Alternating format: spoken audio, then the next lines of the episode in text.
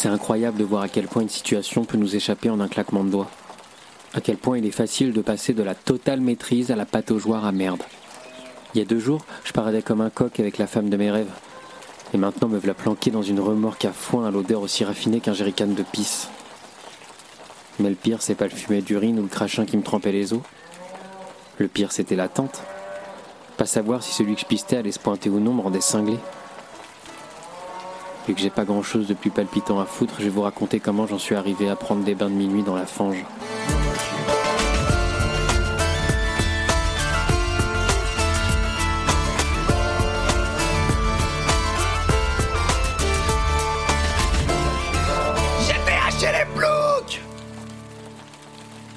Après le coup de fil du Ruskov, j'étais resté debout sous la flotte, les bras ballants, la bouche entr'ouverte.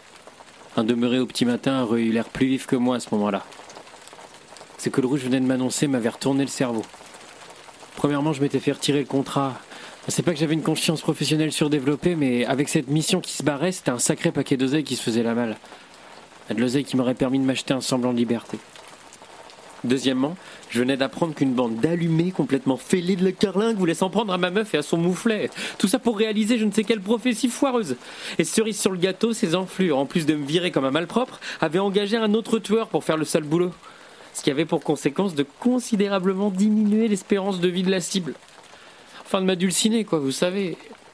J'avais bien pensé en parler au Sphinx, son garde du corps, sa nounou, au physique de Vin Diesel, mais, je me serais fait griller. Et si jamais elle apprenait que c'est moi qui devais la refroidir à la base, bye bye la relation épanouie, qui me faisait tant de bien. En peu de temps, j'étais devenu sacrément accro. Yo.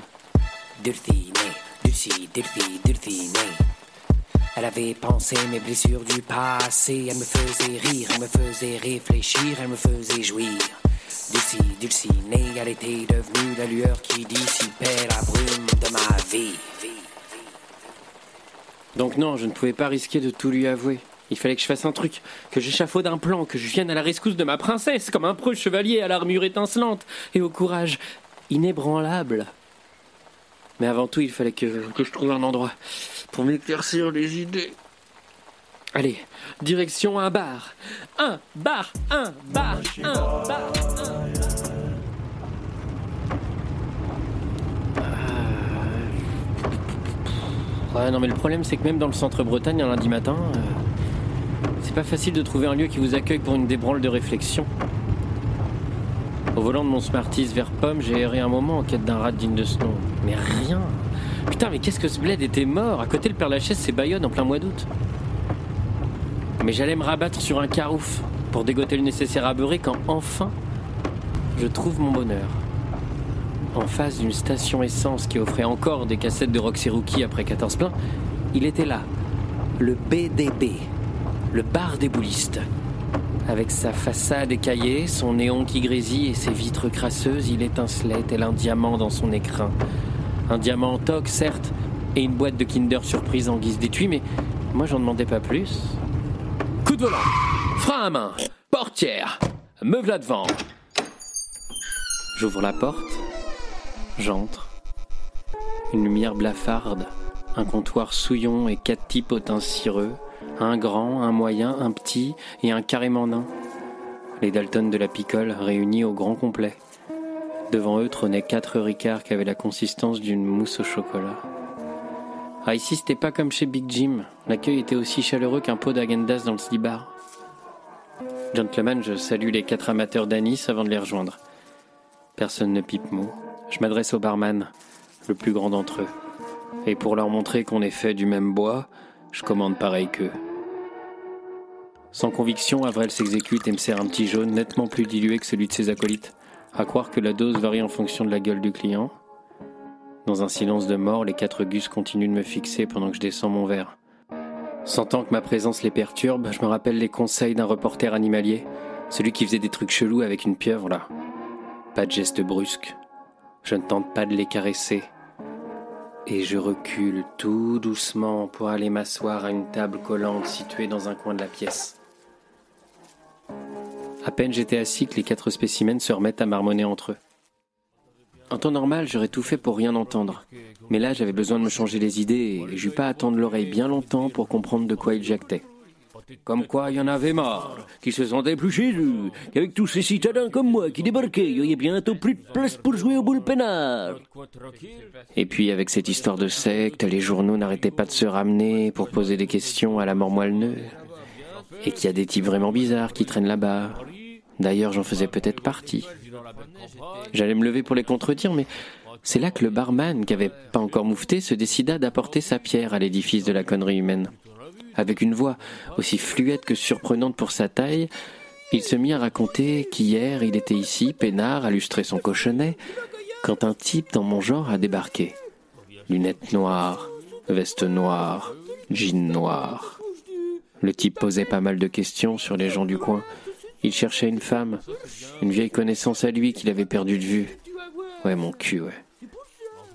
Je pensais qu'il allait s'arrêter là, mais le barman, dans le plus grand des calmes, mollarda sur le sol avant de mentionner. Avant de mentionner un détail qui me troua le bide. Au moment de l'encaisser, le patron avait remarqué un tatouage sur le poignet du type. Une dague, entourée d'un barbelé et ornée d'un trèfle à quatre feuilles. Merde. La marque de Joe Montero alias Joe le démembreur, alias le cisailleur de chimre, alias le dépeceur de bambins, alias... Enfin, vous avez compris quoi. Un type dangereux. Joe était l'un des tueurs à gages les plus sadiques et les plus violents de l'Hexagone. Un fils de pute comme on n'en faisait plus. Élevé par un grand-père nostalgique de Vichy et biberonné aux techniques les plus trash des barbouzes. Il bossait pas pour l'argent, mais pour le plaisir du challenge. Sans me rendre compte, j'étais en train de baver mon Ricard tout en me rappelant de quoi Staré était capable. Me voyant souiller mon jean comme un débile profond, les quatre téteurs d'anis s'arrêtent de causer pour me reluquer.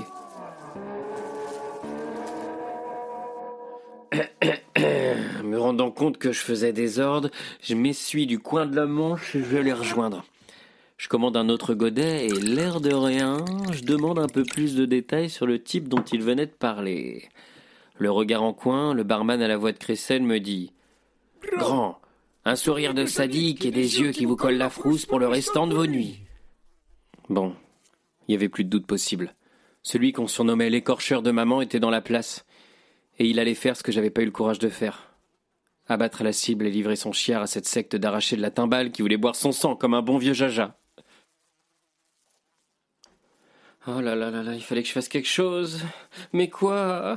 Je pouvais pas les laisser comme ça. Réfléchis, bonhomme. Mes méninges se mettent à tourner à toute berzingue. Je me mets même à saigner du pif. Je reprends une gorgée d'anisette. Je fais le point et soudain, l'étincelle Eh les gars, il serait pas venu en caisse ce type? Par hasard, hein? La perche me fixe avec un air de terrain vague. Avec la vivacité d'un panda sous l'exomile, il se gratte le menton, regarde au plafond et soupire longuement. Et soudain, rien. Putain. Mais à côté, l'un de ses comparses, le moyen, se lève et chuchote quelque chose à l'oreille du petit. Le petit réfléchit deux secondes et se penche à l'oreille du nain. Ses yeux s'agrandissent, il saute de son tabouret et file vers la perche, le grand là, qui doit se plier en douce pour écouter ce qu'il a à dire. Quand il se relève, le fil de fer m'annonce que ses compères se sont souvenus d'un truc. Un détail sur la tire de Montero qui pourrait m'intéresser. Ah, moi je l'écoute en bavant, impatient d'avoir la suite, mais il s'arrête en plein milieu de sa phrase. Ah vas-y, accouche. Là, les quatre guignols se matent à tour de rôle, réfléchissant à toute vitesse au meilleur moyen de m'entuber. Après un échange de regards qui aurait collé la gerbe à un tourniquet, le nain m'assure que si j'arrive à le battre à une partie de boules, je repars avec l'info. Et voilà. Et si je perds? Oh. Les quatre génies affichent le smile d'un mec perfusé aux poppers. Si je paume, c'est tournée générale de l'Abdance. Bon. Bah, vendu. Direct, le Tyrion Lannister de la pétanque entreprend de se dessaper. Putain, qu'est-ce qu'il fout? Celui un peu moins petit m'explique que pour jouer, son camarade est nettement plus à l'aise en slip de bain. Et c'était vrai. Devant moi, mon vaillant adversaire commençait à s'échauffer en arborant un moule bite bleu-blanc-rouge. Des plus somptueux. Sur sa trogne, bonnet et lunettes de piscine étaient de la partie. La grande tige qui nous servait de barman sort de derrière son comptoir et nous ouvre une grande porte en tôle dissimulée sous une affiche intitulée Les boules de Bill, Derrière se trouvait un hangar énorme. Eh oh Où s'alignaient une vingtaine de pistes de pétanque. L'heure de vérité avait sonné. Si je gagnais, je pouvais sauver ma meuf de celui qu'on appelait l'étrangleur de Beauvais. J'étais chaud comme le cresse-braise et déter à défoncer ce petit avorton en slip. Prêt, mon coco?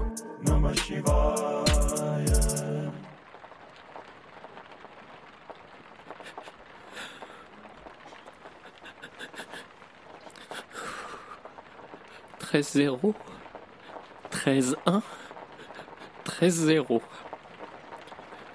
Ce mec était imprenable. Petit par la taille, mais, grand par la précision. Oh, il maniait ses boules comme personne. La partie n'avait pas commencé que j'avais déjà perdu. L'un des moments les plus humiliants de ma vie. Enfin, jusque-là. Enfin, juste après celui qui allait arriver, quoi. Car j'avais un pari à honorer. Sous l'œil goguenard des quatre clampins déjà assis côte à côte, je commence à me trémousser. Pour l'inspiration, je ferme les yeux et, me remémore les meilleurs déhanchés de Ferlito dans Boulevard de la Mort. Ça marche. Je suis plutôt pas mal. Une sorte de Jessica Alba dans un Sin City version Breizu. Et les quatre gus qui se foutaient de ma gueule au début ah, ne rigolent plus du tout complètement captivé par mes mouvements hypnotisants de danseuse orientale. La moquerie avait laissé place au désir. Oh, oh putain, c'est quoi? Ah non, pour certains le désir était trop fort là. Sous le slip du nain, ça s'agitait drôlement. Avec ses deux petites mains dans le falzar, on aurait dit qu'il nous préparait un spectacle de marionnettes chelou. En voyant ma gueule, ces trois potes éclatent de rire, comme si c'était la blague la plus commune du monde que de se palucher devant un inconnu. Il est temps pour moi de tirer ma révérence, messieurs. Bonne soirée et à la revoyure. Toujours hilar, le barman me serre la pogne en me remerciant pour ce moment de divertissement.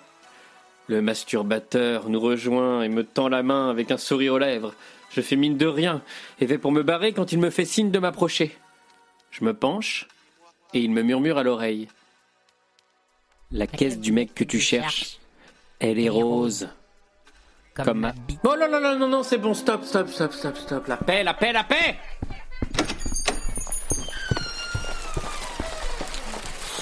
Ah non, là c'est bon. Ras la casquette, ras la casquette.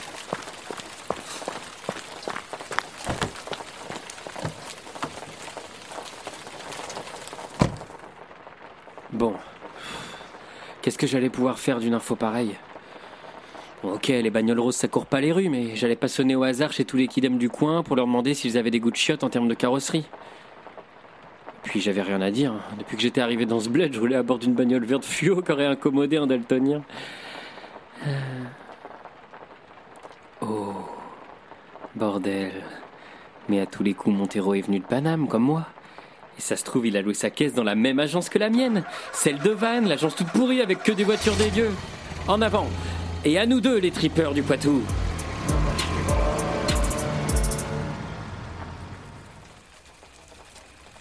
Voilà comment je me suis retrouvé planqué dans cette grange entre un saut de purin et un rumbaleur moisi.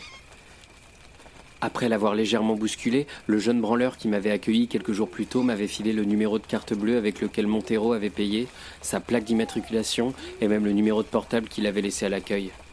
Faudrait vraiment que je pense à le sortir du coffre pour, pour le remercier. J'avais passé quelques coups de fil à des connaissances expertes en pistage numérique et j'avais eu l'adresse du Airbnb loué par Montero. Juste en face de là où j'étais, à deux pas de la baraque de la cible. Cible à laquelle je n'avais pas donné de nouvelles depuis 24 heures, mais j'avais plus urgent à faire là, comme essayer d'éviter qu'elle se fasse charcuter par cette enflure. Alors bon, ça va. Depuis ma planque, je pouvais voir le bistrot de Big Jim. Aucune lumière à l'intérieur, mais faut dire qu'on approchait les 4 heures du mat.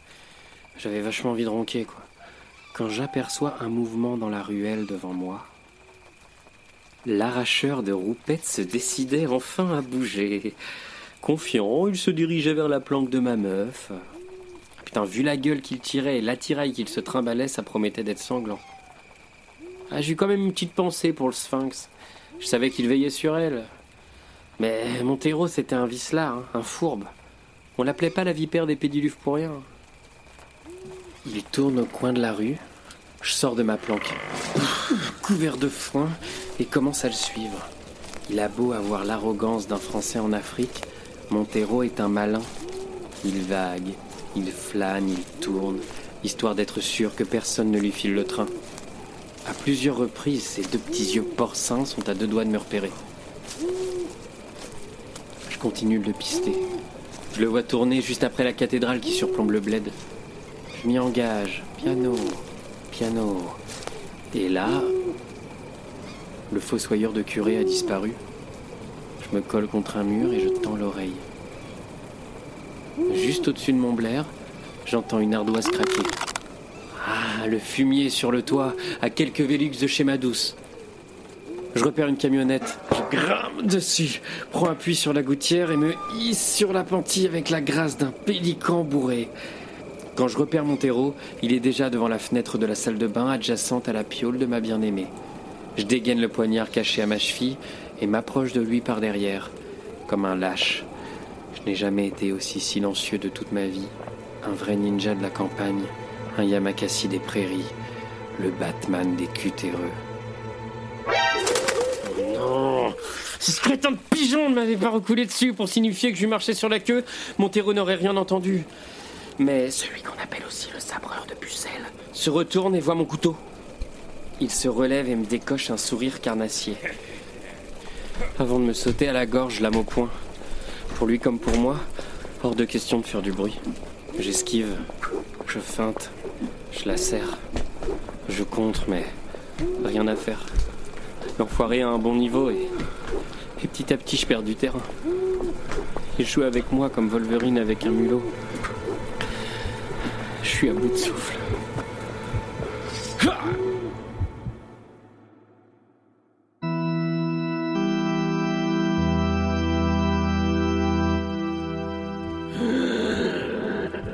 M'a planté son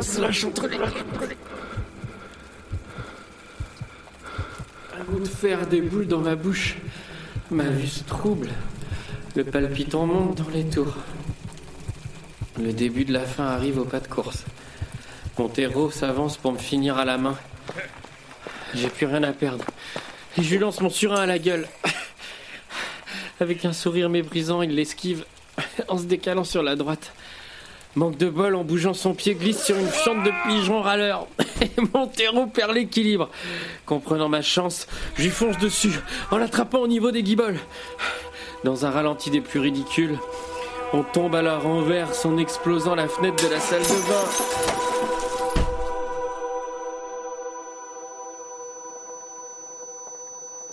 Je fais la moitié connaître. Et quand je retrouve mes esprits, je vois du sang partout. Ah, J'imagine que j'en ai plus pour longtemps. Ah, Et quand je retourne la tête, ah, je vois que celle de Montero s'est fracassée contre l'évier. Malgré ça, le bouffeur de tripaille du Luberon se relève, titube, se vautre, se relève à nouveau. Après plusieurs faux pas de ce genre, il réussit enfin à se barrer par la fenêtre défoncée. Moi, de mon côté, j'emmène pas large. Allongé sur le carrelage, j'arrive à peine à bouger et devant mes yeux, des points noirs dansent la salsa. À côté de moi, j'entends vibrer un truc. Le portable de Montero. Ah, Couvert de sang, je l'attrape, tout tremblotant. Et je lis le message qui s'affiche. Bien reçu, nous nous mettons en route pour le sacrifice final. Oh merde. Secte est au courant pour la cible et son gamin. Il rapplique ici. Mais pour l'instant, j'ai une situation nettement plus galère à gérer. Dans l'encadrement de la porte, le sphinx, ma belle et son gosse me regardent baigner dans mon sang. Un air légèrement déconcerté sur le visage. Les explications qui allaient suivre promettaient d'être fastidieuses.